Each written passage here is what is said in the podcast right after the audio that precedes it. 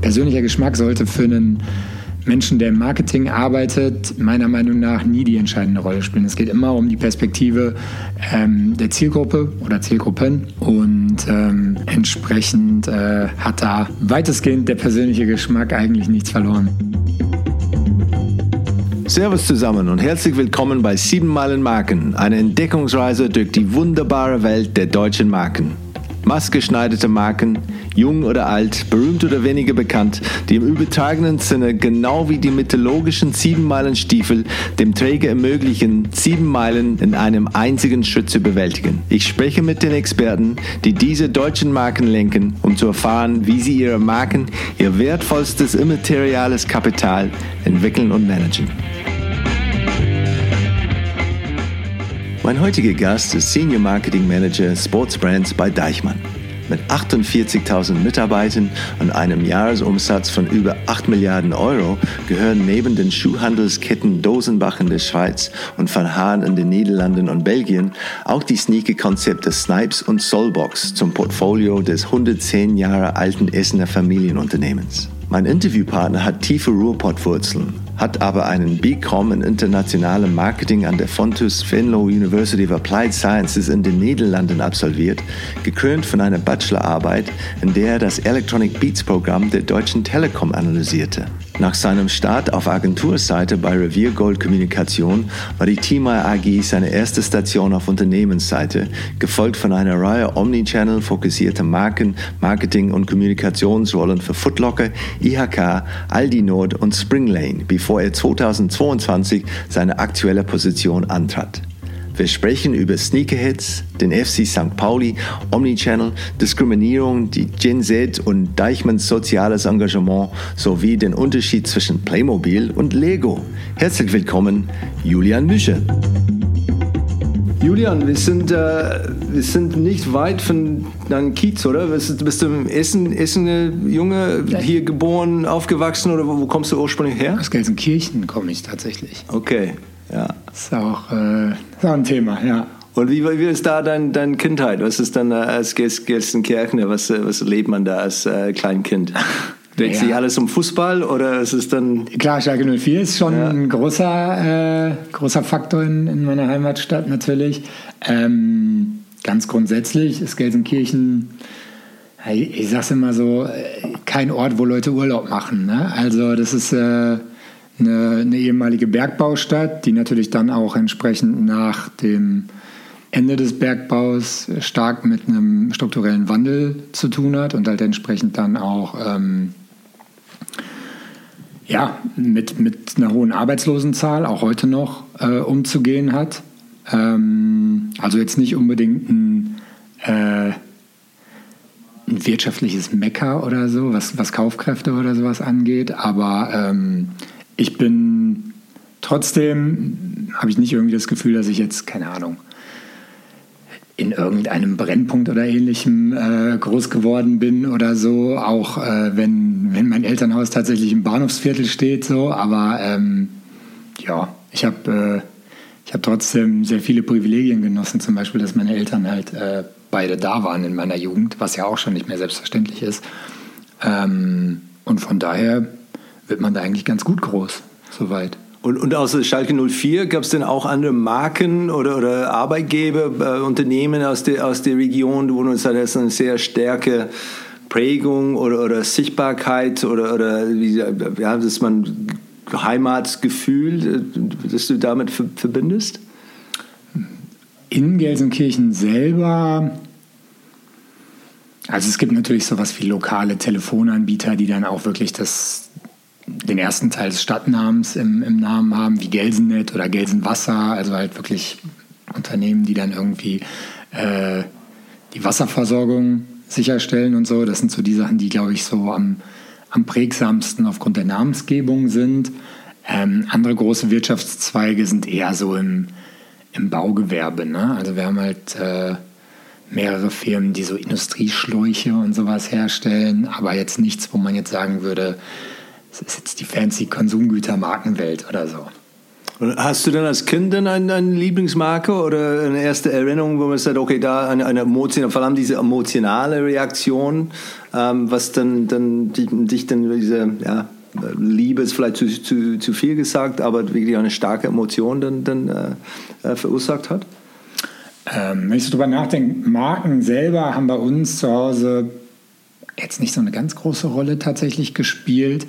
Ähm, wir waren halt immer irgendwie beim Discounter einkaufen, so, aber das habe ich damals nicht wahrgenommen, als wir gehen jetzt zu Aldi oder wir gehen jetzt zu Lidl oder, oder ähnlichem. Wenn ich so über eine erste Markenerfahrung nachdenke, würde ich sagen, ist es wahrscheinlich Lego.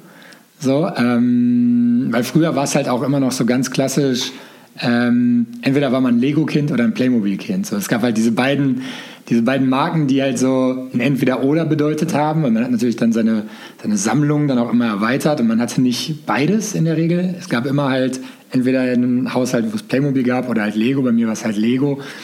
Und damals war es ja auch noch so diese ganz klassische zwei Parteien Gegenspieler Marken Ausrichtung. Also Coca-Cola und Pepsi, McDonald's und Burger King oder ähnliches. Heute ist es natürlich viel, viel vielfältiger. Heute ist es McDonald's, Burger King, Kentucky Fried Chicken, Pizza Hut, Subway.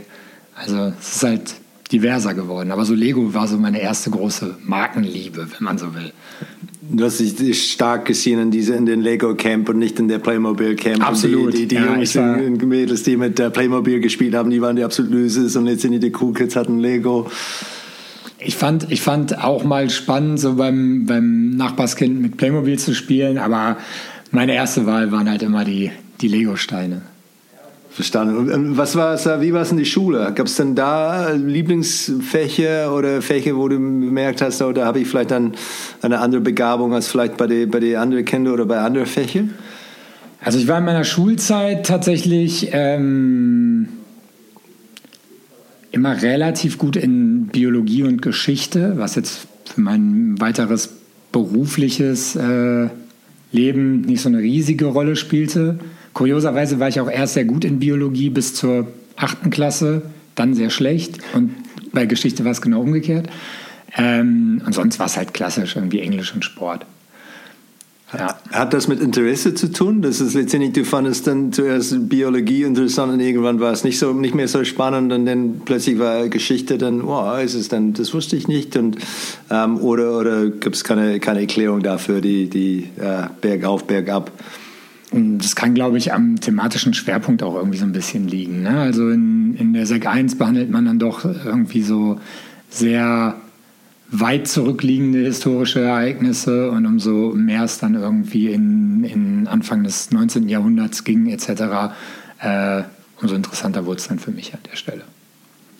Und als du entschieden hast zu, zu studieren, ähm, wie ist da die Entscheidung gefallen auf, auf äh, Studienrichtung und, und auch dann, du bist auch im Ausland, ähm, die Niederlande, ich weiß nicht, hier ist, vielleicht sieht man das nicht so unbedingt als Ausland, äh, es ist schon relativ, relativ nah nach, äh, nach Venlo, ähm, aber wie war da der Entscheidungsprozess?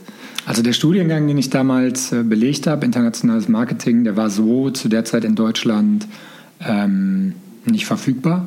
Ähm, in den Niederlanden ist es auch so, dass es nicht so dieses klassische große Auditorium gibt, sondern der Unterricht eher in Klassengrößen abgehalten wird. Klar gibt es auch mal Vorlesungen, aber da sind dann maximal drei Klassen, also sprich 90 Leute drin. Und was mich halt auch da ähm, gereizt hat, war halt die Möglichkeit, äh, auch zwei Semester in Form von ähm, Praktika zu absolvieren. Und ähm, ja, dann habe ich mich dafür entschieden, habe dann auch tatsächlich äh, zwei Jahre in Venlo gewohnt. Mein Niederländischkenntnissen hat das jetzt nicht unbedingt äh, großartig getaugt, weil wenn man da in den Supermarkt geht und äh, auf Niederländisch anfängt zu reden, dann bekommt man Antworten auf Deutsch. Und ähm, ja, aber es war eine spannende Zeit und ich möchte es auch nicht missen. Und waren viele andere äh, Studierenden aus, aus Deutschland dabei oder, oder von anderen Ländern oder war es dann hauptsächlich äh, Dutch Kids und dann, dann auch äh, ein paar Deutschen? Oder? Das Studium war schon äh, komplett international, also mhm. auch auf Englisch.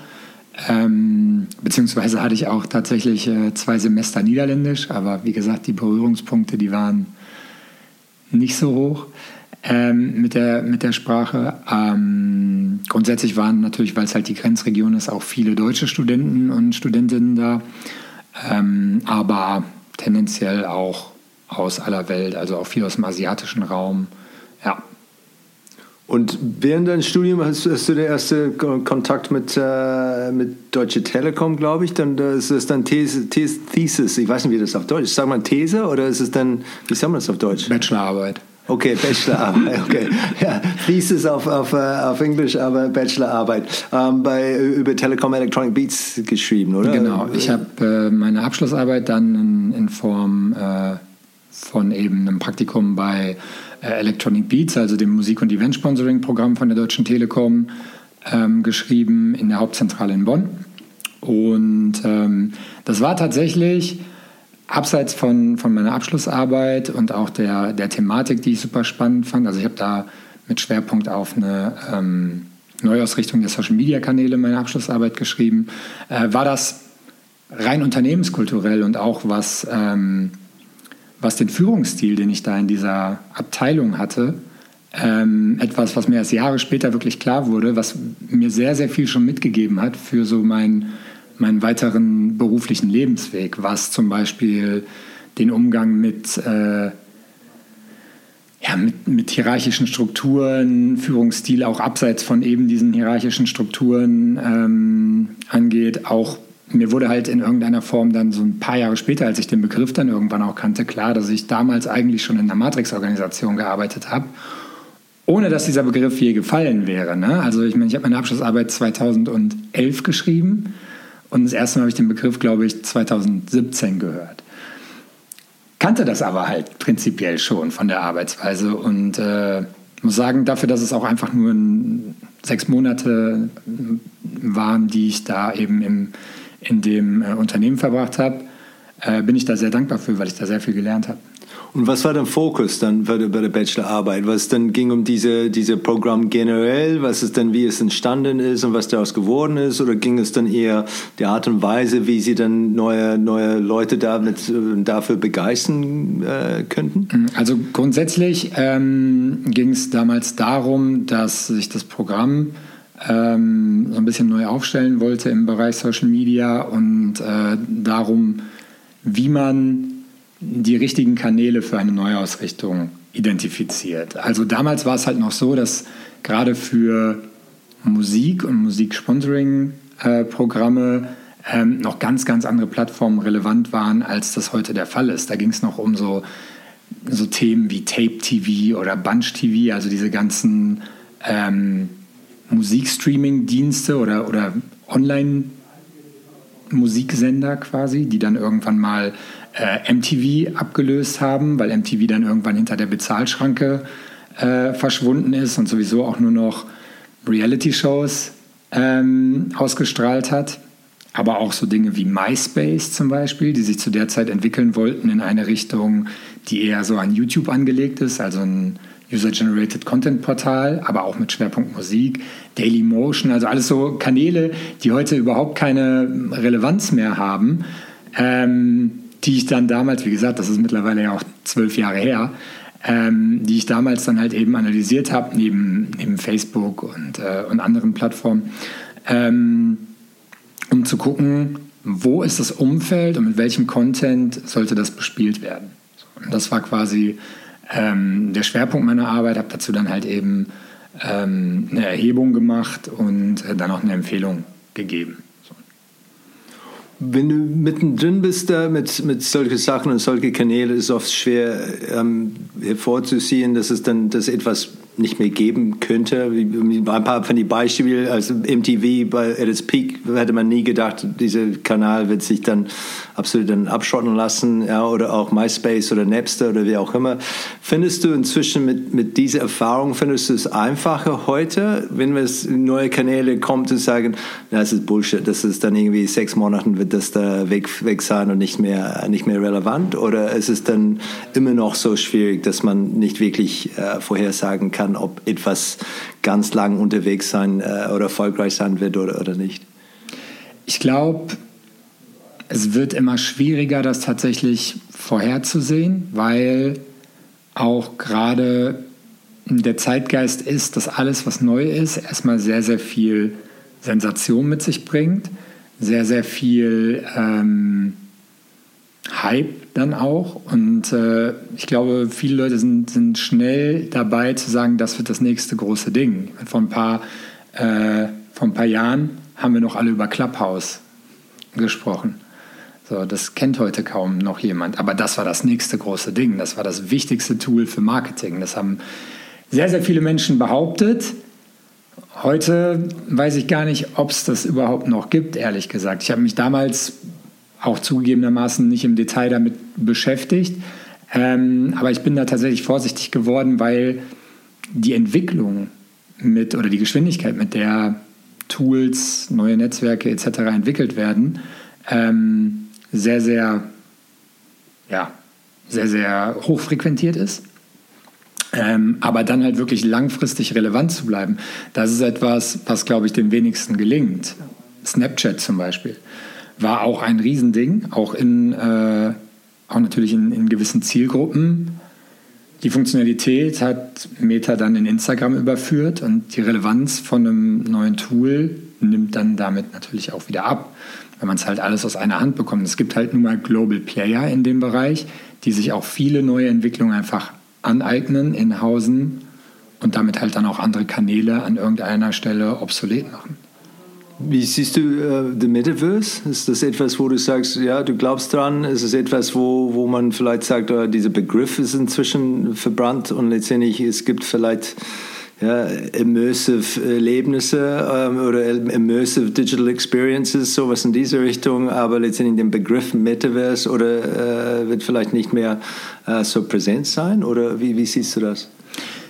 Gefühlt, aber das ist, wie gesagt, eine völlig äh, subjektive Wahrnehmung, ist das Thema schon weniger relevant, als das vielleicht noch vor einem Jahr war. Da war das aus meiner Sicht das größte Hype-Thema.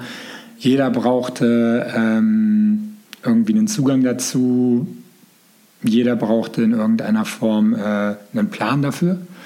Ähm, und bislang habe ich wenig gesehen, wo ich sagen würde, dass das langfristig eine Relevanz hat. Und das ist ja auch als Unternehmen oder als jemand, der irgendwo Werbung treiben möchte oder was für sich nutzen möchte, entscheidet man ja nicht, ob was relevant ist oder nicht. Das sind immer die Konsumentinnen und Konsumenten, die das entscheiden. Und wenn sich das nicht durchsetzt, dann, ähm, ja, dann äh, kann man da als Unternehmen natürlich auch viel rein investieren und das auch sehr stark pushen.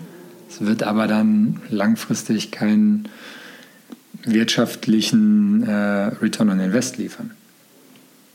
Verstanden. Lass uns dann zurück zu deinem Lebenslauf kommen. Ähm, du bist dann ähm, auch nach dem Studium, hast du dann deine Karriere angefangen 2012 und dann ursprünglich im Social Media Bereich, oder? Was dann als, als äh, Kern, Kernthema? Genau, also zur ganzen Wahrheit gehört halt, dass ich nach dem Studium erstmal ähm, keinen Job bekommen habe, dafür aber ein Jahr lang Hartz IV, mhm. ähm, was auch eine sehr lehrreiche Zeit war für mich, ähm, die auch wo ich auch nicht das Bedürfnis habe, das irgendwie unter, unter, äh, unter den Tisch zu kehren oder ähnliches, weil es halt auch eine Erfahrung ist, die menschlich, äh, glaube ich, für mich sehr wertvoll war. Ähm, und habe dann mich um Weiterbildung bemüht und hatte dann das Glück, dass einer der Dozenten von meiner Weiterbildung mich gefragt hat, ob ich mir vorstellen kann, äh, bei ihm in der Werbeagentur anzufangen und habe dann bei Reviergold Kommunikation, einer kleinen Kommunikationsagentur in Essen, angefangen als Social Media Manager. Habe da vor allem ähm, Unternehmen betreut aus dem Bereich Veranstaltungshäuser, Musikfestivals, Sportevents, aber auch Porenbetonsteine und Fertighäuser.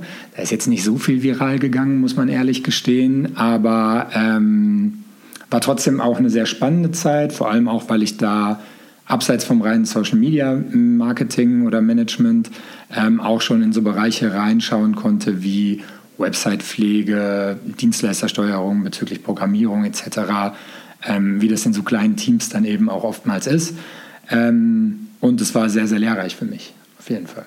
Und diese Agenturleben, wie, wie bist du damit klargekommen? Was denn auch, hat es dir gut gefallen, diese ja, Halligalli, was, äh, was bei den meisten Agenturen dann, dann äh, man erleben kann?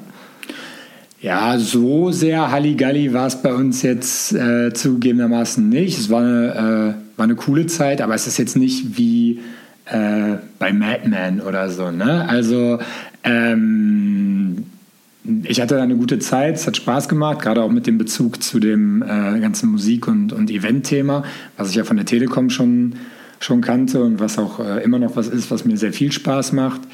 Ähm, von daher war das eine sehr spannende Zeit, auch wenn sie dann am Ende nur 15 Monate gedauert hat.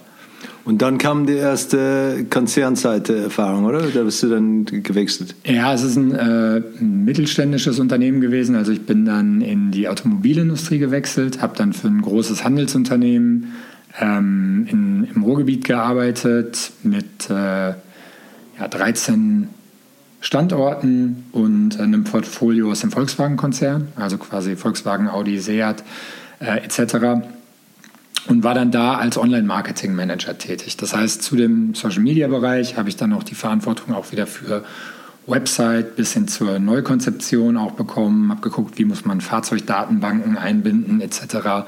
Und dann halt eigentlich die ganze Online-Klaviatur. Also SEA, SEO, Newsletter-Marketing, auch Paid Social. Ähm, und auch da war es dann kein ganz so großes Team. Ähm, und ich durfte dann noch so Aufgaben aus dem Bereich Sponsoring auch übernehmen, habe dann damals ähm, mit Schalke 04 zu der Zeit noch Champions League Teilnehmer, das waren noch die glorreichen Jahre, die ich äh, mich mit einem weinenden und einem lachenden Auge zurückerinnere, ähm, aber auch VfL Bochum, MSV Duisburg und so kulturellen Einrichtungen wie dem Bochumer Sinfonieorchester und ähnlichem. Ähm, ja, die Sponsoring-Aktivitäten habe ich betreut. Und auch so ganz klassisch Printanzeigengeschäft, habe Kinospots geschrieben und produzieren lassen. Also auch wieder eine sehr umfangreiche Rolle. Also so eine Mischung der B2B und B2C oder, oder war es dann äh, Hauptsache B, B2B? Hauptsächlich war das äh, schon B2C und okay. B2B hatten wir, also wir hatten eine, ähm, eine Geschäftskundensparte, aber die Aufgaben, die ich da vorrangig übernommen habe, waren alle Consumer-Facing, also für Endkunden. Wir waren halt ein Handelsunternehmen für Marken aus dem Volkswagen-Konzern.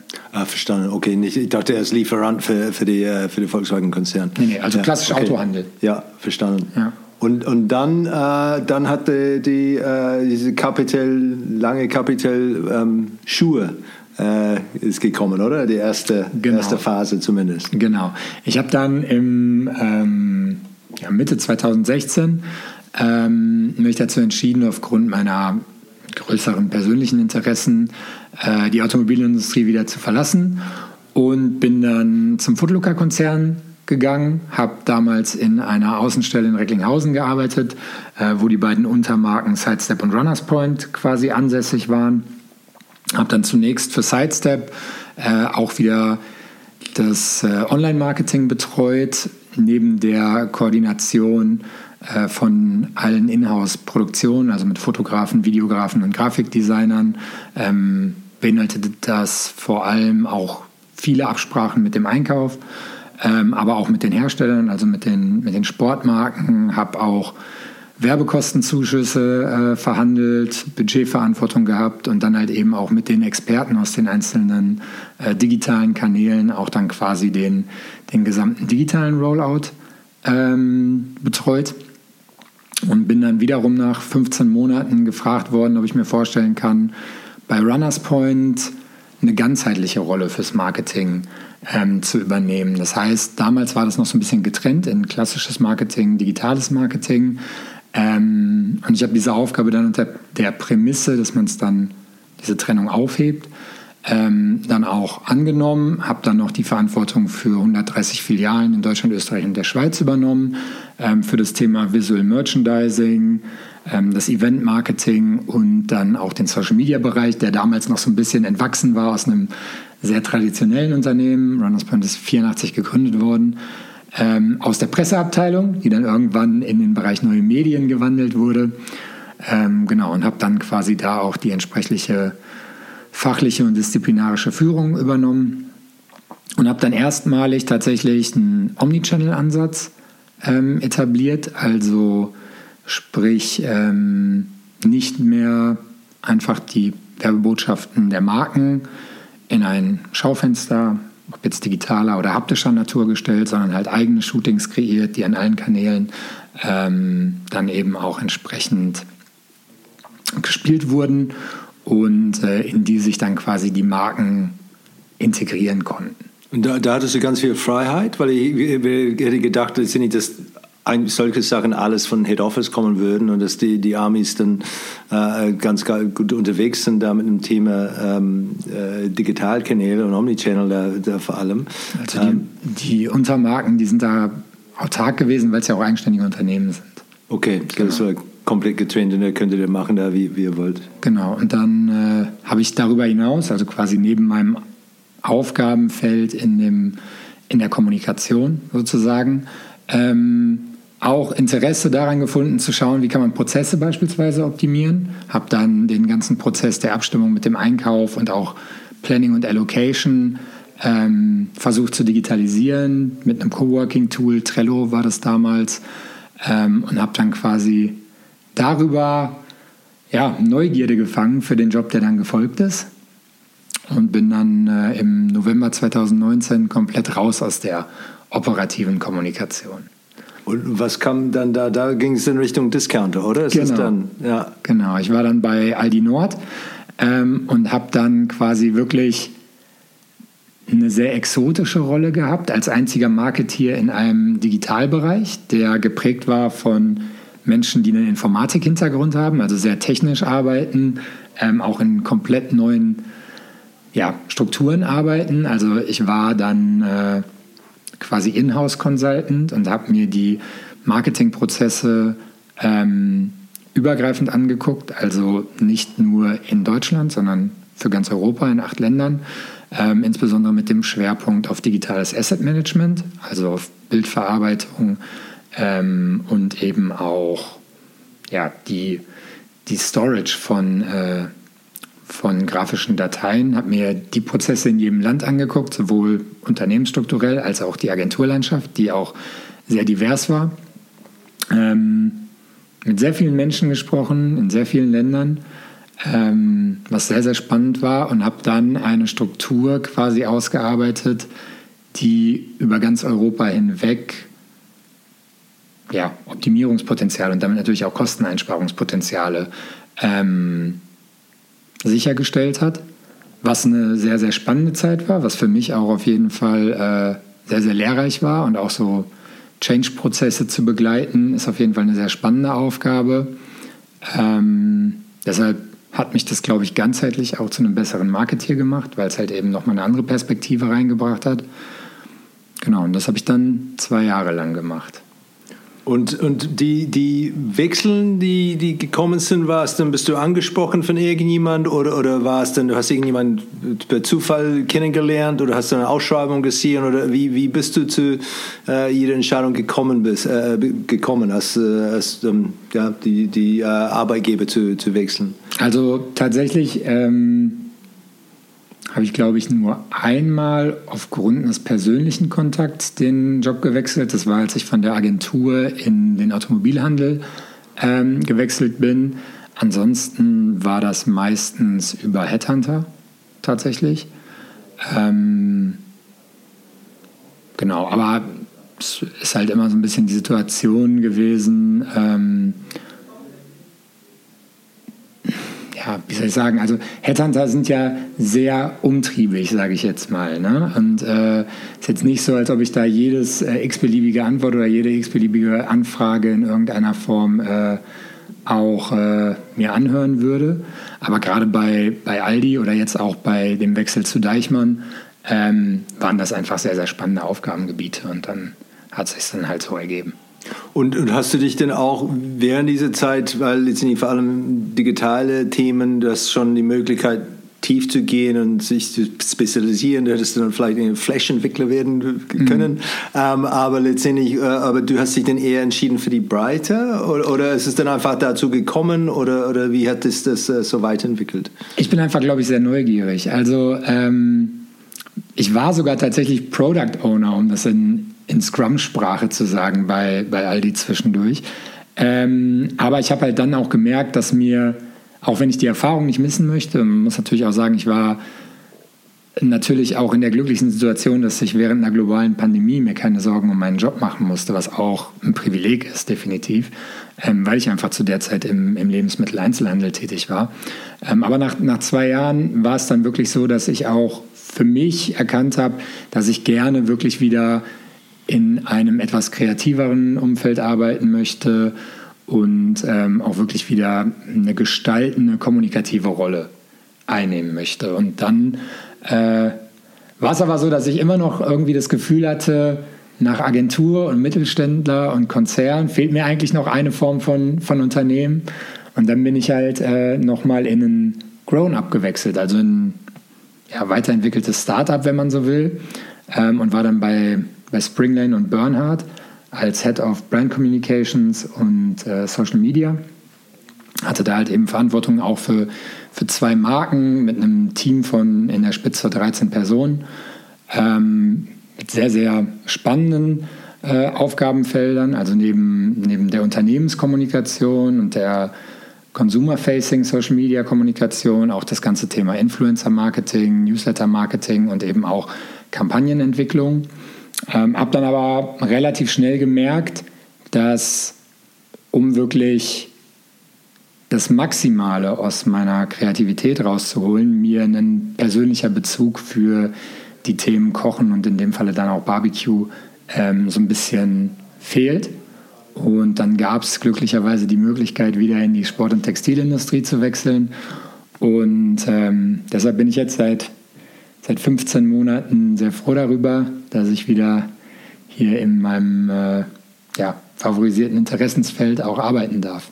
Erzähl mir jetzt von, von, von, deiner Rolle und von, von Deichmann da, wie, wie, weil es hat mich dann, während ich das recherchiert habe, das mich wirklich überrascht von der Größe vom, vom Unternehmen. Deichmann, mhm. äh, ich wohne in München, letztendlich da gibt es ein paar Deichmann-Läden da in München. Man sieht die häufig, war auch häufig, vor allem als meine Kinder klein waren, ja, als Familien, Schuhshopping, wo man reingeht und man weiß, okay, zu viert finden wir alle etwas, die halbwegs bezahlbar sind und auch dann äh, teilweise Marken sind, die eine, eine, eine ja, emotionale Beziehung Bezug dazu hat, aber, aber fairer Preis.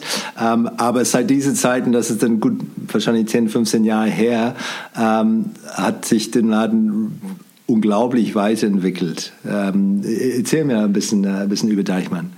Ja, also du sprichst prinzipiell ähm, genau die Themen an, die auch unsere Kernthemen sind. Deichmann ist äh, ja, ein Family Footwear Retailer, also genau die Zielgruppe, die du gerade umrissen hast, ist auch unsere Kernzielgruppe. Wir haben einen sehr starken Fokus auf das Thema Familie, ähm, sind auch Marktführer im Value for Money Segment, also versuchen halt wirklich auch ähm, eine sehr gute Qualität zu einem sehr guten Preis anzubieten, um halt eben auch so ein bisschen äh, die Idee zu verfolgen, dass wir gute Schuhe für jeden anbieten. Und ähm, das geht auch so ein bisschen einher mit der mit der Historie von Deichmann. Also inzwischen gibt es Deichmann seit 110 Jahren. Ähm, gegründet ursprünglich mal in Essen als ja, Angebot für Menschen auch aus dem Bergbau, ähm, die nicht so viel verdient haben, aber gute Schuhe haben sollten. Und deshalb ist auch der Slogan, das Unternehmen muss dem Menschen dienen, etwas, was ja jetzt seit äh, über 100 Jahren quasi die Maxime des Unternehmens ist. Ähm, und damit mit diesem Modell sind, sind wir sehr erfolgreich, sind aktuell Marktführer, agieren in äh, 26 Ländern in ganz Europa, haben in Deutschland 1200 Filialen um den Dreh und ähm, ja, versuchen halt eben genau, äh, wie eben schon gesagt, das beste Preis-Leistungs-Verhältnis für eine ganz, ganz breite Masse von Menschen anzubieten und so halt auch ein Stück weit Mode zu demokratisieren. Digital war der auch ganz früh unterwegs. Gell? Ich habe gelesen irgendwo, dass ich glaube, seit, seit 2000 habt ihr euer erster Online-Shop da gelauncht, was in Deutschland glaube, es gibt, gab nicht so viele Läden, die Online-Retail angefangen haben zu diesem Zeitpunkt. Vor allem etwas, wo es geht um Schuhe, ja, was für die meisten Leute, wie soll das denn gehen? Damals zumindest. Letztendlich beim Schuhe muss man anprobieren, um zu sehen, ob sie passen oder nicht.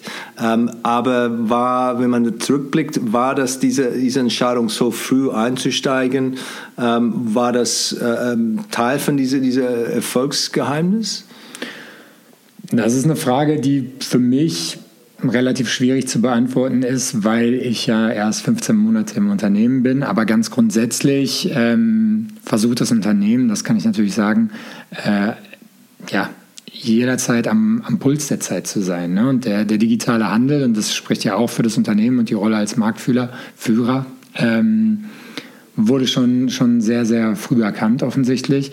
Und ähm, entsprechend hat das für uns natürlich eine sehr, sehr große Bedeutung, auch wenn der Wettbewerb sich dort natürlich stark verschärft hat. Ne? Also auch Vergleichbarkeit von Preisen etc. ist natürlich durch den äh, digitalen Handel sehr, sehr stärker geworden.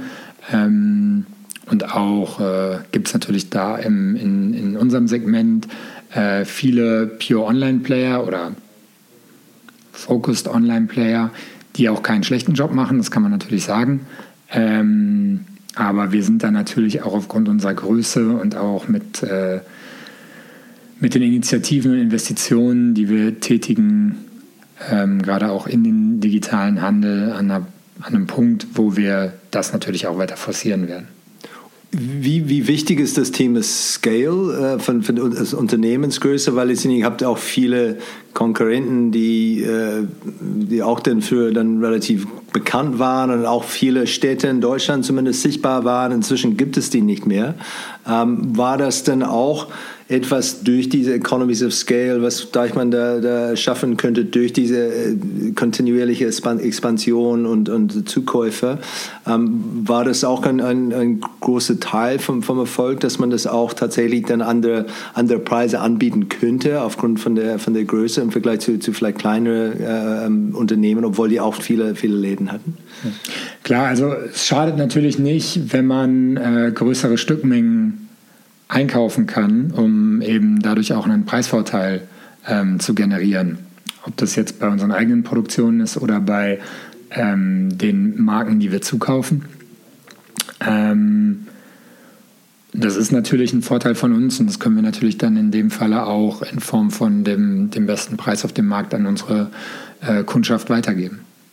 Was ist denn der, der, oder was war zumindest der, der Briefing, als du angefangen hast? Gab es da eine klare Ziel, wo man sagt, okay, jetzt, ja, wir hätten dich gerne für diese Rolle und wir hoffen und erwarten, dass du das für uns dann ermöglicht. Gab es denn da eine klare, klare Briefing, was du zu erreichen war? Also meine Rolle fokussiert sich ja sehr stark auf das ähm, Marketing für unsere Sportmarken. Das heißt, ich habe eigentlich eine, ja, ähnliche Aufgabe, wie ich sie bereits im Footlooker-Konzern hatte. Heißt, ich spreche viel mit den äh, Herstellern, schaue halt, wie kommen wir zusammen, welche Schuhe stehen im Fokus, bin sehr, sehr eng äh, verknüpft mit unserem Einkauf und schaue halt, wie wir das Produkt oder die Produkte, die wir fokussiert einkaufen, bestmöglich vermarkten, um unserer Zielgruppe oder unseren Zielgruppen ähm, möglichst attraktiv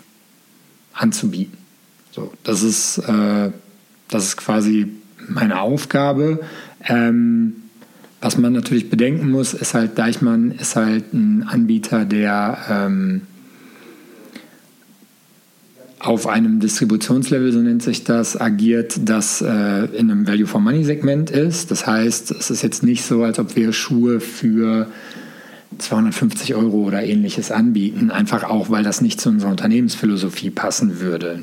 Schuhe für jedermann kann man nicht zu einem Preis, der nicht für jedermann erschwinglich ist, anbieten. Deshalb versuche ich halt immer auch die Perspektive bzw.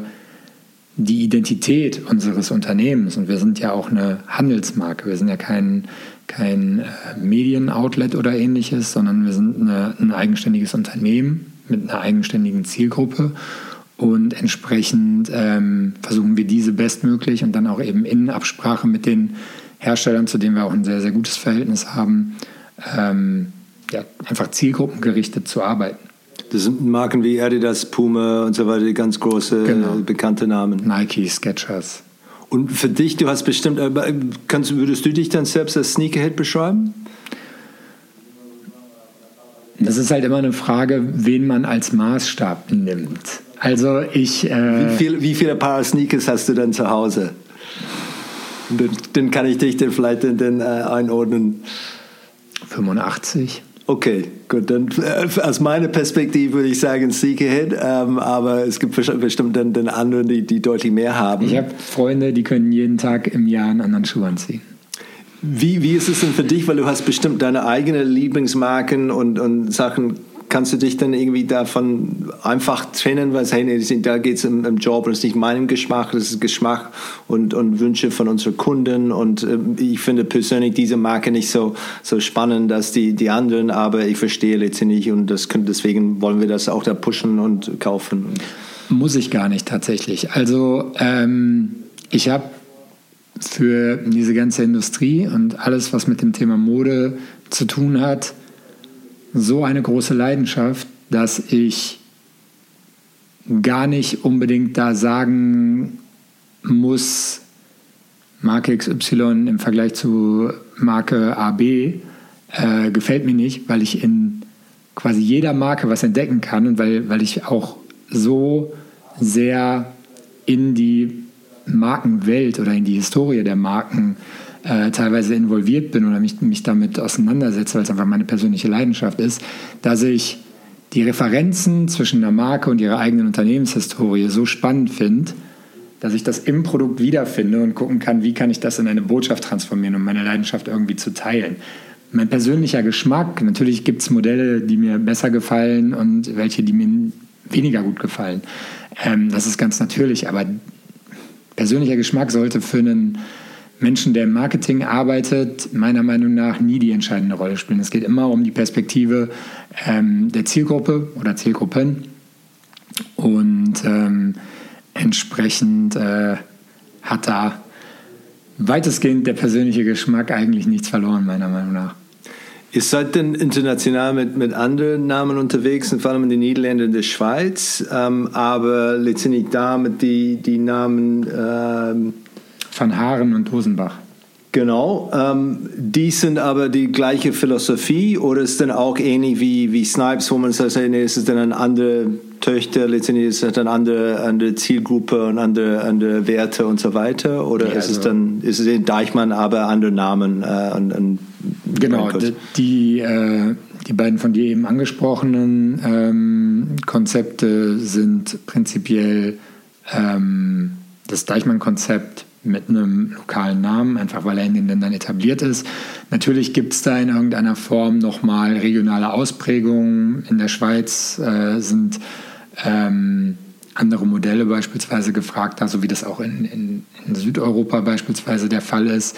Ähm, das heißt, die Sortimente sind nicht unbedingt gleich, weil wir natürlich da auch sehr mit zum einen saisonalen Themen aufgrund der Wetterlage äh, umgehen müssen, aber auch mit, mit verschiedenen äh, Formen von, von Mode. Wenn man jetzt zum Beispiel auch über, über UK nachdenkt, dann ist es zum Beispiel so, dass das ganze Thema Back to School, also Schuhe, die jetzt zum äh, Schulstart in irgendeiner Form relevant sind, da ganz anders aufgehangen ist, weil es da eben Schuluniformen gibt. Das heißt, da sind dann eher schwarze Schuhe äh, gefragt, während es bei uns eher vielleicht Turnschuhe sind oder ähnliches. Ähm, aber die, die einzelnen ähm, die einzelnen Länder haben weitestgehend alle das, das einheitliche äh, Deichmann-Konzept. Ähm, Snipes ist dann eher in einem anderen Distributionslevel zu sehen, also ein bisschen höher, auch vom Preis her höher und konkurriert dann da eher mit Footlooker und JD.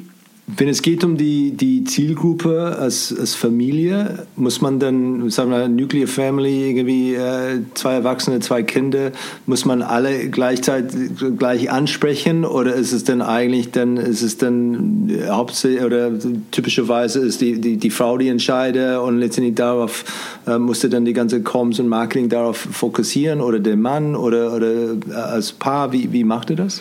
Es gibt halt, ähm schon einige Gegebenheiten, die man so ein bisschen betrachten muss, wie man seine Kommunikation ganz allgemein in, äh, in dieser Industrie ausrichtet, meiner Meinung nach. Ähm, wenn man eine Ansprache hat, die eher familienorientiert ist, dann ist sie eigentlich im Regelfall zugänglich für alle. Ähm, wenn man jetzt für sehr kleine Kinder äh, ansprechen möchte, beispielsweise in unserem Lizenzgeschäft mit Themen wie Paw Patrol oder ähnlichem, dann ist es natürlich so, dass man die Aufmerksamkeit der Kinder über den Wiedererkennungswert beispielsweise ähm, anspricht. Was ein bisschen speziell ist, ist die Ansprache von Herren, weil Herren oder Männer ähm, in der Regel auch wirklich eine sehr maskuline Ansprache benötigen. Ähm, während Frauen zum Beispiel da ein bisschen ja, weniger versteift sind, so würde ich es mal ausdrücken. Ne? Also als Beispiel, ein Mann würde, wenn wir jetzt über Mode reden, wahrscheinlich nicht in ein eher feminin geprägtes Umfeld wie Mango oder ähnliches gehen, um sich da zu äh, bekleiden, obwohl es auch Mango Man gibt, aber von der Außenwahrnehmung, das ist meine subjektive Wahrnehmung, aber nehme ich Mango eher feminin wahr. Ähm, eine Frau würde aber jederzeit in einen Footlooker, einen Snipes oder ähnliches gehen, einfach, obwohl das ein eher maskulin geprägt ist, weil die Toleranz da einfach höher ist. Und das ist bei Männern manchmal ein bisschen spezieller. Ich hoffe, dass sich das auch irgendwann wandelt, aber ähm, das sind so ein bisschen die Sachen, die wir da einfach berücksichtigen müssen gerade.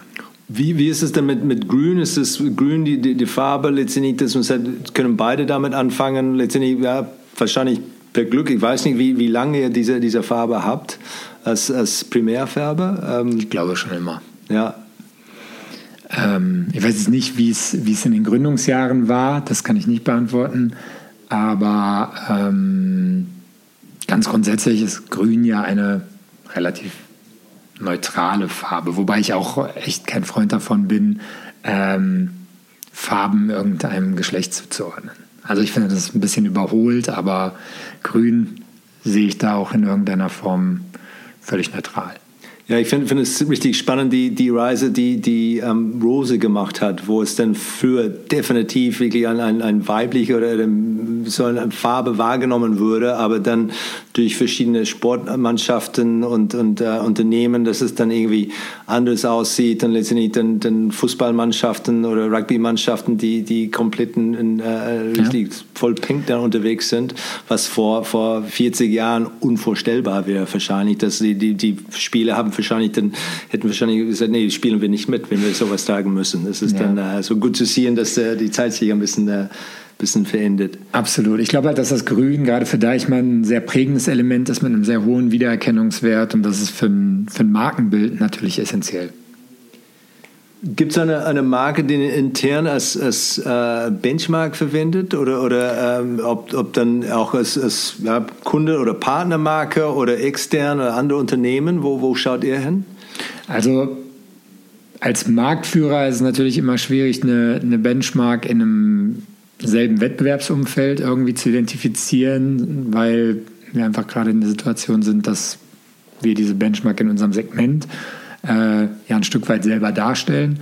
Ähm, nichtsdestotrotz ist man natürlich gut beraten, auch in, in einzelnen Bereichen der Wertschöpfungskette die Augen offen zu halten. Ne? Und wenn wir jetzt beispielsweise über Lieferzeiten, Logistik etc. Äh, sprechen, dann gibt es mit, mit Amazon und, und anderen Unternehmen sicherlich Player, die da sehr, sehr fortschrittlich arbeiten und damit natürlich auch dann Standards setzen, an denen sich Unternehmen messen müssen. Und das äh, glaube ich, auch ein, äh, ganz gesund, da auch mal einen Blick hinzuwerfen, zu gucken, wo kann man sich verbessern und sich eben nicht auf einer Position, die man dann erreicht hat, irgendwie auszuruhen. Das geht um Sachen wie Returns, gehe ich davon aus, dass es dann eben diese Client äh, oder Customer Service, das ist dann, wie schnell man darauf, darauf reagiert, ob man sich dagegen kämpft, um das zu verteidigen oder ob man sofort sagt, es tut uns leid, wenn es nicht passt oder sie nicht gefallen, hier Geld zurück, wie auch immer. Auch so Themen wie Overnight Delivery oder ähnliches. Ne? Also ähm, da gibt es verschiedenste Themen. Und für dich persönlich gibt es denn, denn Unternehmen oder Marken oder vor allem deutsche Marken vielleicht in den letzten zehn Jahren, wo du gesehen hast, wow, die haben sich dann voll entkrempelt oder haben sich weiterentwickelt oder, oder ein, ein, ein richtige große äh, ähm, Pivot gemacht in eine neue Richtung, die, die ich spannend finde? Also wenn ich über eine Marke nachdenke, die sich aus meiner Sicht sehr sehr stark hervortut, jetzt gerade, dann würde ich tatsächlich ähm, den FC St. Pauli nennen. Ähm, auch ein Fußballverein ist ja, ist ja eine Marke. Ähm, Fußball ist auch ein Geschäft, äh, egal wie romantisch man ihn betrachtet. Ähm, und das, was ich vom FC St. Pauli gerade sehe, ist ein, ein, eine Darstellung des Vereins oder der Marke, ähm, die sich sehr, sehr stark haltungsorientiert, werteorientiert präsentiert und ähm, das auch wirklich glaubhaft nicht nur mit in, mit, mit Kommunikationsbekenntnissen irgendwie darstellt, sondern halt auch eben mit tatsächlichem Handeln. Das fängt an bei der Tatsache, dass ähm, die Frauenmannschaft im selben Stadion spielt wie die Männermannschaft, dass es eine Anlaufstelle innerhalb des Vereins gibt, wo irgendwelche Diskriminierungen oder Verfehlungen in irgendeiner Form berichtet werden können, aber auch so Dinge wie das halt auch auf Fans, und das ist ja dann auch am Ende des Tages der, der zahlende Kunde bei einem, bei einem Fußballverein, ähm, gehört wird, wenn kritische Stimmen sich erheben, beispielsweise bei dem letzten Ausrüster, den sie hatten, bevor sie 2021 dann hingegangen sind und ihre ganzen Trikots jetzt in Eigenregie produzieren, was ein immenser logistischer Aufwand sein muss, was mit Sicherheit ein riesengroßes Projekt ist und was auch nicht alltäglich ist im Fußball, weil Ausrüstergelder einem da erstmal verloren gehen und bis sich das dann irgendwann ähm, wieder ausgleicht durch die eigenen Trikotverkäufe etc., ist das natürlich was, wo man eine Haltung dann eben auch darstellt, Feedback auch von, von Kunden und Fans in dem Fall ernst nimmt und daraus halt eben dann auch entsprechend Handlungen ableitet. Und das dann noch im Kontext zu der aktuellen Entwicklung, die man im Fußball sieht. Das ganze Thema Saudi-Arabien-Wechsel oder die äh, ja, die ganze Thematik um den spanischen Präsidenten und diesen ähm, klar bei der, bei der Fußball-WM, äh, dann ist es ein sehr, sehr starker Kontrast und äh, der fällt mir sehr, sehr positiv auf und ich glaube, dass das etwas ist, was outstanding ist und was ähm, ja, sehr, sehr zukunftsorientiert ist, weil ich glaube, dass Unternehmen, Marken, wie auch immer man das nennen möchte, ähm, zukünftig nicht daran vorbeikommen, klare Haltung und Werte zu beziehen. Ich stimme 100% zu, finde ich richtig spannend, äh, auch ein sehr, sehr spannendes Beispiel. Äh, glaubst du, dass es möglich ist, ähm, wenn man in einer Organisation sich findet, ähm, wo man merkt, das ist nicht der Fall hier bei uns. Ähm, wie schwierig ist das denn von intern sowas zu verändern, diese, diese Haltung, wenn man als normaler Mitarbeiter und das feststellt und man sagt, hey Letini, ich finde, dass wir eine gesellschaftliche Verantwortung tragen als, als äh, Arbeitgeber oder als Teil von unserer Gesellschaft meiner Meinung nach ist es nicht erfüllt. Ähm, was kann man damit tun? Oder, oder hast du Beispiele davon? Also aus meinem persönlichen beruflichen Umfeld eher weniger, muss ich sagen. Ähm, also aus meinem beruflichen Umfeld natürlich, wer nicht mitbekommt, dass, dass leider Diskriminierung sehr, sehr ambivalent ist, der rennt wahrscheinlich mit geschlossenen Augen durchs Leben. Ähm, so traurig ist es leider. Ich glaube, dass es ganz wichtig ist, Dinge ernst zu nehmen, die einem begegnen. Jetzt bin ich in der sehr, sehr privilegierten Situation, dass ich als weißer heterosexueller Mann, der in Westeuropa groß geworden ist und keinen sichtbaren Migrationshintergrund hat, relativ wenig von Diskriminierung betroffen bin, um ehrlich zu sein. Nichtsdestotrotz sind Themen von Rassismus über Homophobie, Transfeindlichkeit, religiös bedingter Diskriminierung, Ableismus, Misogynie oder auch eben Povertyism, also der der systematischen, vielleicht auch unbewussten manchmal Ausgrenzung von Menschen, die von Armut betroffen sind, ähm, alltäglich. Und weil ich davon nicht betroffen bin, heißt das nicht, dass mich das nicht, nichts angeht.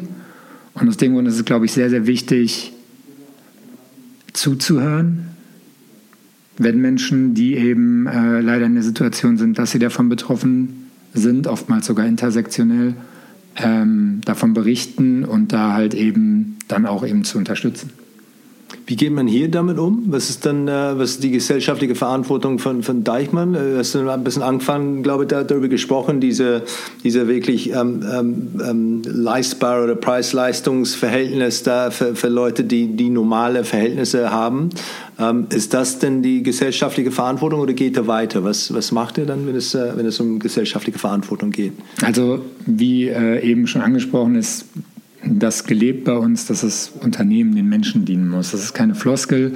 Ähm, das belegt auch wirklich jahrzehntelange Arbeit äh, einer Stiftung, die hier ähm, im, im Kontext des Unternehmens existiert. Das wird auch ähm, von der Inhaberfamilie vorgelebt.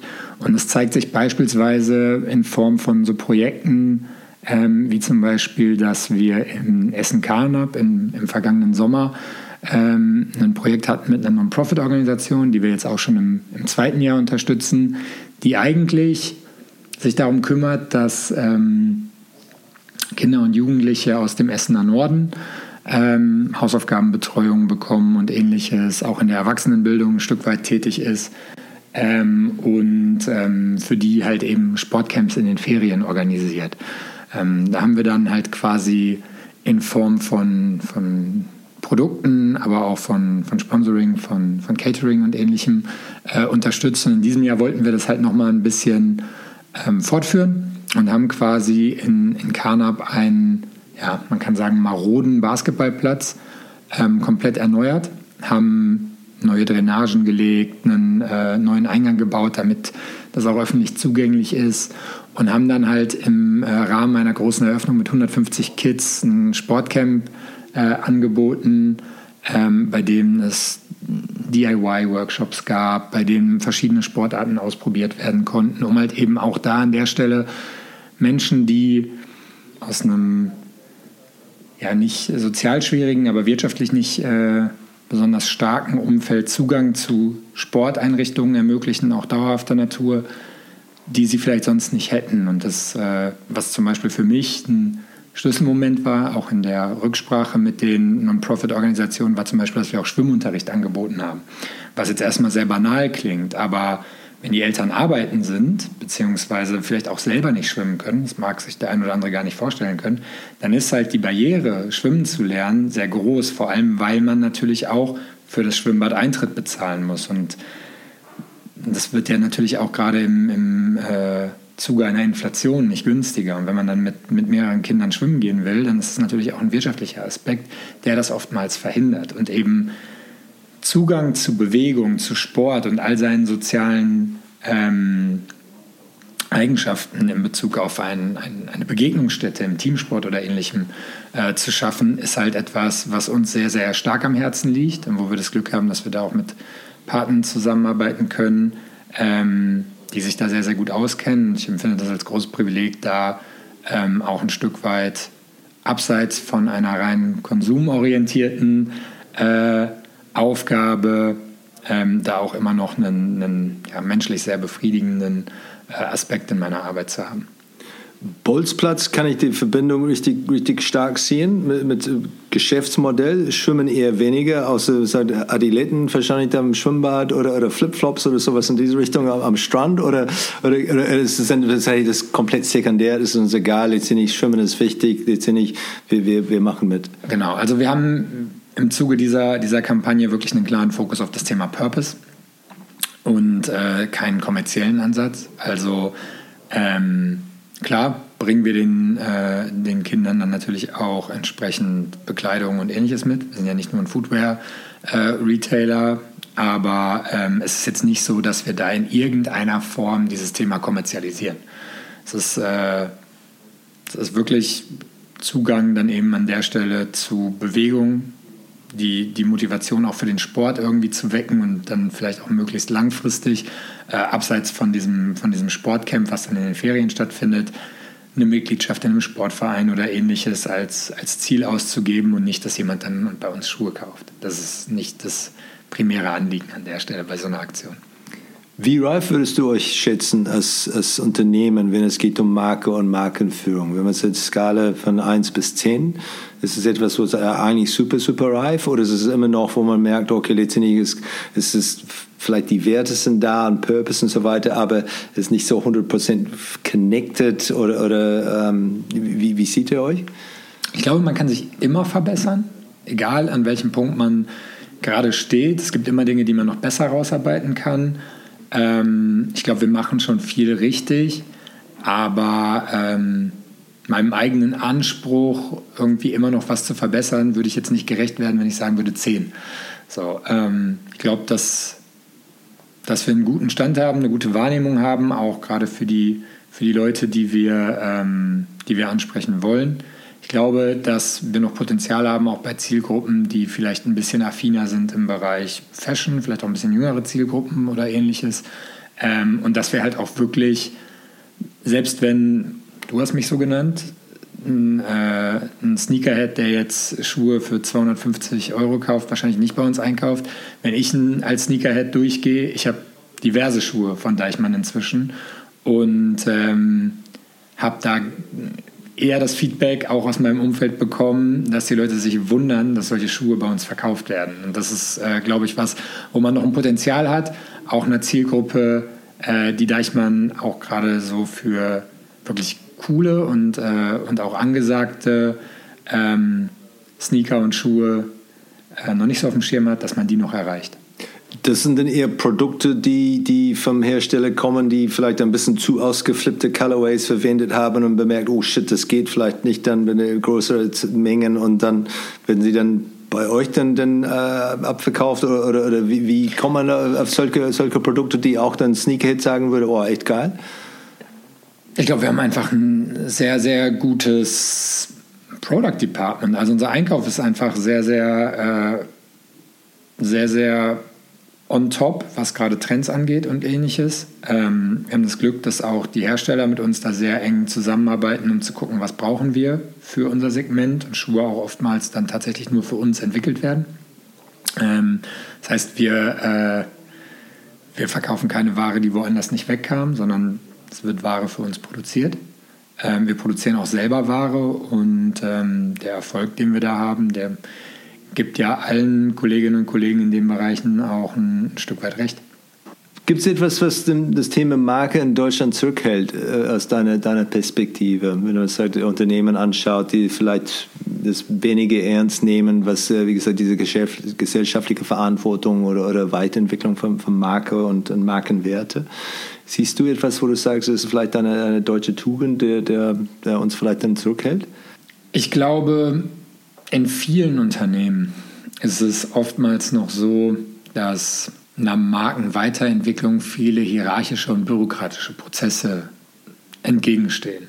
Markenbild ist natürlich etwas, was von seiner Konstanz lebt. Das steht außer Frage. Nichtsdestotrotz sollte es nicht statisch sein und sich auch weiterentwickeln. Und ähm, gerade so ein Wertekonstrukt, das verändert sich natürlich auch. Ne? Also ähm, ich gehe sehr stark davon aus, dass das, was viele Marken äh, ja immer noch auch machen, sich in einer bequemen und positionierten Mitte aufhalten und halt eben nicht entschieden äh, jeglicher Form von Diskriminierung zu widersprechen ähm, oder nicht auch Selbstinitiativen zu haben in Bereichen, die Unternehmen historisch besonders wichtig sind. Ähm, ja, werden diese, werden diese Marken und Unternehmen dann oftmals, glaube ich, sehen, dass gerade heranwachsende Generationen sehr, sehr viel Wert darauf legen, wie ein Unternehmen sich auch gesellschaftlich positioniert. So, die Gen Z ist in, in aller Munde, wird als Most Caring Generation Ever beschrieben. Das heißt, für eben diese Generation wird das nicht nur bei einer Kaufentscheidung, sondern auch bei dem äh, Thema Employer Branding und auch bei dem Thema ja, Nachwuchskräfte-Recruiting äh, entscheidend sein, für welchen Job sich diese jungen Menschen entscheiden. Und an der Stelle glaube ich, dass das ähm, ja, ein, ein Unterschiedsfaktor sein wird zukünftig. Man kann darüber natürlich streiten, wie weit muss eine Marke das auch nach außen kehren oder wie, wie konstant muss man sein. Ich glaube aber, dass da ein Wandel stattfinden muss an vielerlei Stelle. Was ist für euch dann die, die nächste große Baustelle, wenn es geht um Marke und, und Weiterentwicklung? Also ich glaube, wie gesagt, dass äh, das ganze Thema Purpose und halt auch nochmal ein Stück weit ähm, Wertekonstrukt und, äh, und auch das Nachkommen einer sozialen Verantwortung nochmal was ist, was bei uns auch in einer, in einer Brand-ID, die jetzt gerade auch verabschiedet wurde, äh, nochmal stärker zum Tragen kommen wird. Und ähm, eben aus den genannten Gründen ist es ein Thema, was äh, hier zum Glück sehr viel Awareness hat. Und ähm, ja, das ist bei uns halt eben nicht konstruiert, sondern seit 110 Jahren äh, Teil der, der, Unternehmensgeschichte und eben auch ein, ein, Grund, warum dieses Unternehmen gegründet wurde, um halt eben äh, sozial ja, fair zu sein und Menschen halt eben was anzubieten, wo sie äh, vielleicht sonst keinen Zugang zu hätten. Von daher äh, bin ich sehr froh, dass es bei uns halt eben nicht so eine konstruierte Geschichte ist, wo man dann auf einmal weiß ich nicht, sein Logo einfärbt oder ähnliches. Ähm, und da, du bist dann auch nicht so, so lange her, hast du dann auch noch in Erinnerung, da gab es dann eine, eine Onboarding, wenn es geht um das Thema Marke und wofür wir stehen und warum wir hier sind und was das für, für, für dich als, als äh, Mitarbeiter von, von Deichmann äh, bedeutet? Also was, was mir sehr krass hängen geblieben ist aus meinem äh, Onboarding, ist tatsächlich ähm, die Tatsache, dass Leute schon sehr, sehr lange hier im Unternehmen arbeiten, was eigentlich für, ein, für einen Arbeitgeber erstmal ein sehr großes Qualitätsmerkmal ist kam dann immer so ein bisschen humorvoll äh, der Spruch, alles unter 20 Jahre ist noch Probezeit. Und ähm, so lange, weißt, was, weißt du, was der Durchschnittszugehörigkeit ähm, äh, ist? Der liegt, glaube ich, tatsächlich im zweistelligen Jahresbereich. Also das ist schon outstanding. Das muss man sagen, ist natürlich auch so, dass es ein sehr, äh, sehr lange existierendes Unternehmen ist. Ich glaube, dass die Zeiten bei meinem Vater zum Beispiel war 35 Jahre im gleichen Unternehmen die Zeiten sind vielleicht äh, ein Stück weit vorbei. Einfach weil auch Menschen äh, neugierig sind, auch andere Dinge kennenzulernen, was ich auch absolut fair finde. Ähm, aber ganz grundsätzlich ist es schon so, dass es hier ein Umfeld gibt, ähm, in dem man, glaube ich, auch sehr, sehr gut, sehr, sehr langfristig arbeiten kann. Und das unterstreicht natürlich dann äh, so eine Tatsache wie so eine lange Unternehmenszugehörigkeit im Durchschnitt. Was ist denn euer, euer wichtigster Markenkontaktpunkt? Ist es Point of Sale oder ist es dann online oder, oder ist es was, anderes? Ich glaube, das kann man gar nicht so eindeutig identifizieren, weil Customer Journeys sind so individuell wie die Menschen, die bei uns einkaufen. Und da jetzt zu sagen, ähm, das eine hat eine Priorität gegenüber dem anderen, ist zum einen äh, ja, immer nur eine Momentaufnahme weil es kann sich halt wandeln. So, das ist selber angesprochen. Vor dem äh, Zeitalter der Online-Shops war das halt äh, natürlich was, was den stationären Handel äh, erstmal, es gab ja auch immer diese Geschichte, der Online-Shop nimmt dem stationären Handel die Kunden weg. So. Oder Kundinnen natürlich auch. Ähm, ich glaube, dass das überholt ist, weil die Situation von Menschen einfach so ist, dass man an dem einen Tag vielleicht gerne einmal in die Stadt gehen möchte und an dem anderen halt lieber auf der Couch bleibt. Der Online-Kunde und Kundinnen äh, sind, sind nicht zwangsläufig andere Menschen als die Leute, die in unsere Filiale kommen. Und ich glaube, dass es deshalb ein Zusammenspiel ist und dass äh, das natürlich auch immer, immer stärker im Zuge von von Omnichannel-Aktivitäten an Bedeutung gewinnen wird. Wenn du ein unbegrenztes Budget für ein markenbezogenes Projekt hättest äh, und ohne, ohne kurzfristiges ROI-Druck, gibt es etwas, wo du schon weißt, okay, dafür würde ich gerne das, äh, das Geld äh, ausgeben? Es wird wieder auf, auf die äh, Richtung Brand Activism hinauslaufen. Also, wie gesagt, ich glaube, dass ähm, gerade solche Themen soziale Projekte. Muss man schauen, wie, wie der nächste Schritt nach so einem Sportplatzbau dann auch aussehen kann, wobei man das natürlich auch dann an anderen Standorten äh, das denkbar wäre. Ähm, aber ich glaube, dass solche Projekte halt tatsächlich natürlich keinen direkten Return on Invest haben, aber langfristig ähm, eben aufgrund von positiven Image-Effekten ähm, für das Unternehmen wirklich Gold wert sind. Gerade wenn wenn Wohlwollen und halt auch das Gefühl ähm, bei Menschen da ist, dass das Unternehmen was zurückgibt, dass es Teil einer, einer Community ist. Und ich mag den Begriff Love Brand beispielsweise überhaupt nicht, weil ich finde, das hat immer sehr, sehr viel zu tun mit Prestige und mit äh, sich abgrenzen und mit einem Statussymbol. Wenn man jetzt an klassische Love Brands denkt, dann denkt man an Apple, dann denkt man an Tesla oder ähnliches, die einen Innovationsgehalt haben, aber vor allem halt eben sehr viel Prestige. Ich glaube aber, dass das Ziel sein kann, äh, von Unternehmen mit unserem Geschäftsmodell sowas wie eine Community Love Brand oder eine Community Brand zu werden und halt eben einer breiten Gemeinschaft ähm, gegenüberzutreten als jemand, der sehr wohlwollend ist. Wir sind ein Wirtschaftsunternehmen, das ist ganz klar, ähm, aber nichtsdestotrotz sind wir uns halt auch unserer sozialen Verantwortung bewusst. Und ich glaube, dass das langfristig was ist, wo ein Invest sich immer lohnt, weil man in Menschen investiert.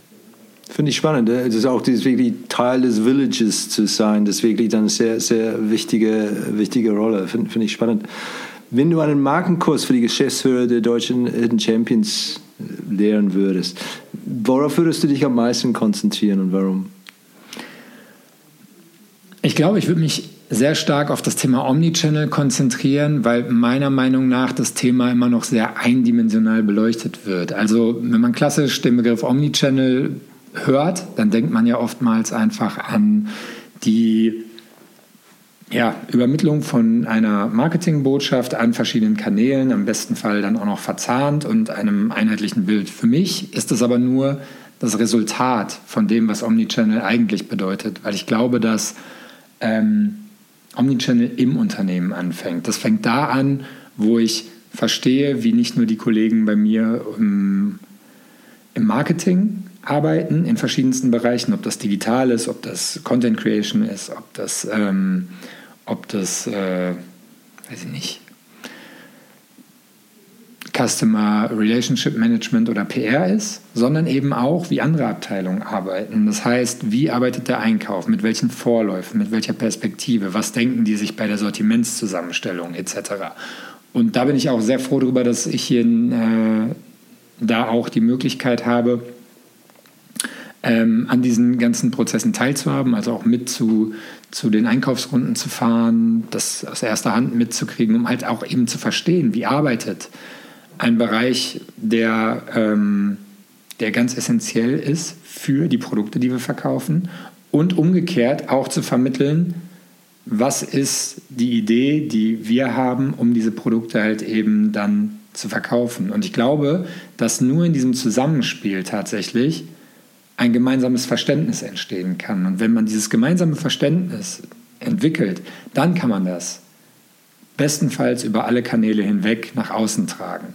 Ich glaube, wenn man dieses gemeinsame Verständnis nicht hat, dann kann das trotzdem gut werden. Ich glaube aber langfristig ist die Erfolgswahrscheinlichkeit viel, viel größer, wenn man innerhalb des Unternehmens ganzheitlich an, an einem Strang und in die gleiche Richtung arbeitet, um halt eben auch verschiedene Expertisen dann irgendwo mit einzubringen. Es geht gar nicht darum, dass der eine Bereich dem anderen irgendwie in sein Aufgabengebiet reinredet oder so, sondern dass man einfach ein gemeinsames Verständnis hat, die Expertisen der einzelnen Bereiche respektiert und auch sieht, versteht und ähm, ja, entsprechend dann äh, mit einer gemeinsamen Vision in den, in den Marktauftritt geht. Ähm, und das ist, glaube ich, was, was noch nicht überall so verbreitet ist, weil es immer noch viel, viel Silo-Denken gibt, meiner Meinung nach. Wenn ich das benennen würde, dann würde ich das weiß ich nicht, Inside Insights oder so nennen. Also halt wirklich Einblick in die inneren Prozesse, um halt eben dann Omnichannel auch nach außen zu tragen. Ist das etwas, was hier bei Deichmann schon, schon wirklich geübt und gelernt ist und wirklich alles das mitmachen? Oder ist es dann auch hier auch ein bisschen holprig, wo man merkt, oh, es ist ein bisschen ja, verdächtig, wird man angeschaut oder wenn man Fragen stellt oder wie auch immer, warum willst du sowas da wissen? Ähm, oder ist es dann wirklich, nee, das ist dann hier, das ist normal? Aus meiner Perspektive und für den Bereich, in dem ich jetzt arbeite, also gerade im Bereich der Sportmarken, ähm, machen wir das aus meiner Sicht sehr, sehr gut. Das ist ein sehr fluenter und auch sehr regelmäßiger Austausch und dahingehend bin ich da sehr, sehr zufrieden, ja. Ja, da würde ich sagen, letztendlich, wenn es geht um die Markenführung, Reifheit, so, sowas ist eine, eine Indiz dafür, dass man eigentlich sehr reif ist. Wenn ja. das so, weil da, darum geht es um Marke, dass man weniger am Tisch sitzt und Gespräche geführt und, und jede Entscheidung ist eine Markeentscheidung oder eine genau. Entscheidung, die Auswirkungen auf die Marke hat. Genau. Julian, vielen Dank. Richtig, äh, habe mich wirklich gefreut, ähm, spannende Sachen zu über, über von, von dir persönlich und auch über, über Deichmann zu lernen. Und ähm, ja, sehr, sehr spannend, was, äh, was noch vor, vor euch dann, dann äh, zu kommen ist. Und äh, ich freue mich dann auf die, äh, auf die Weiterentwicklung von, äh, von Deichmann als Unternehmen und, äh, und auch von dir. Vielen Dank. Hat Spaß gemacht.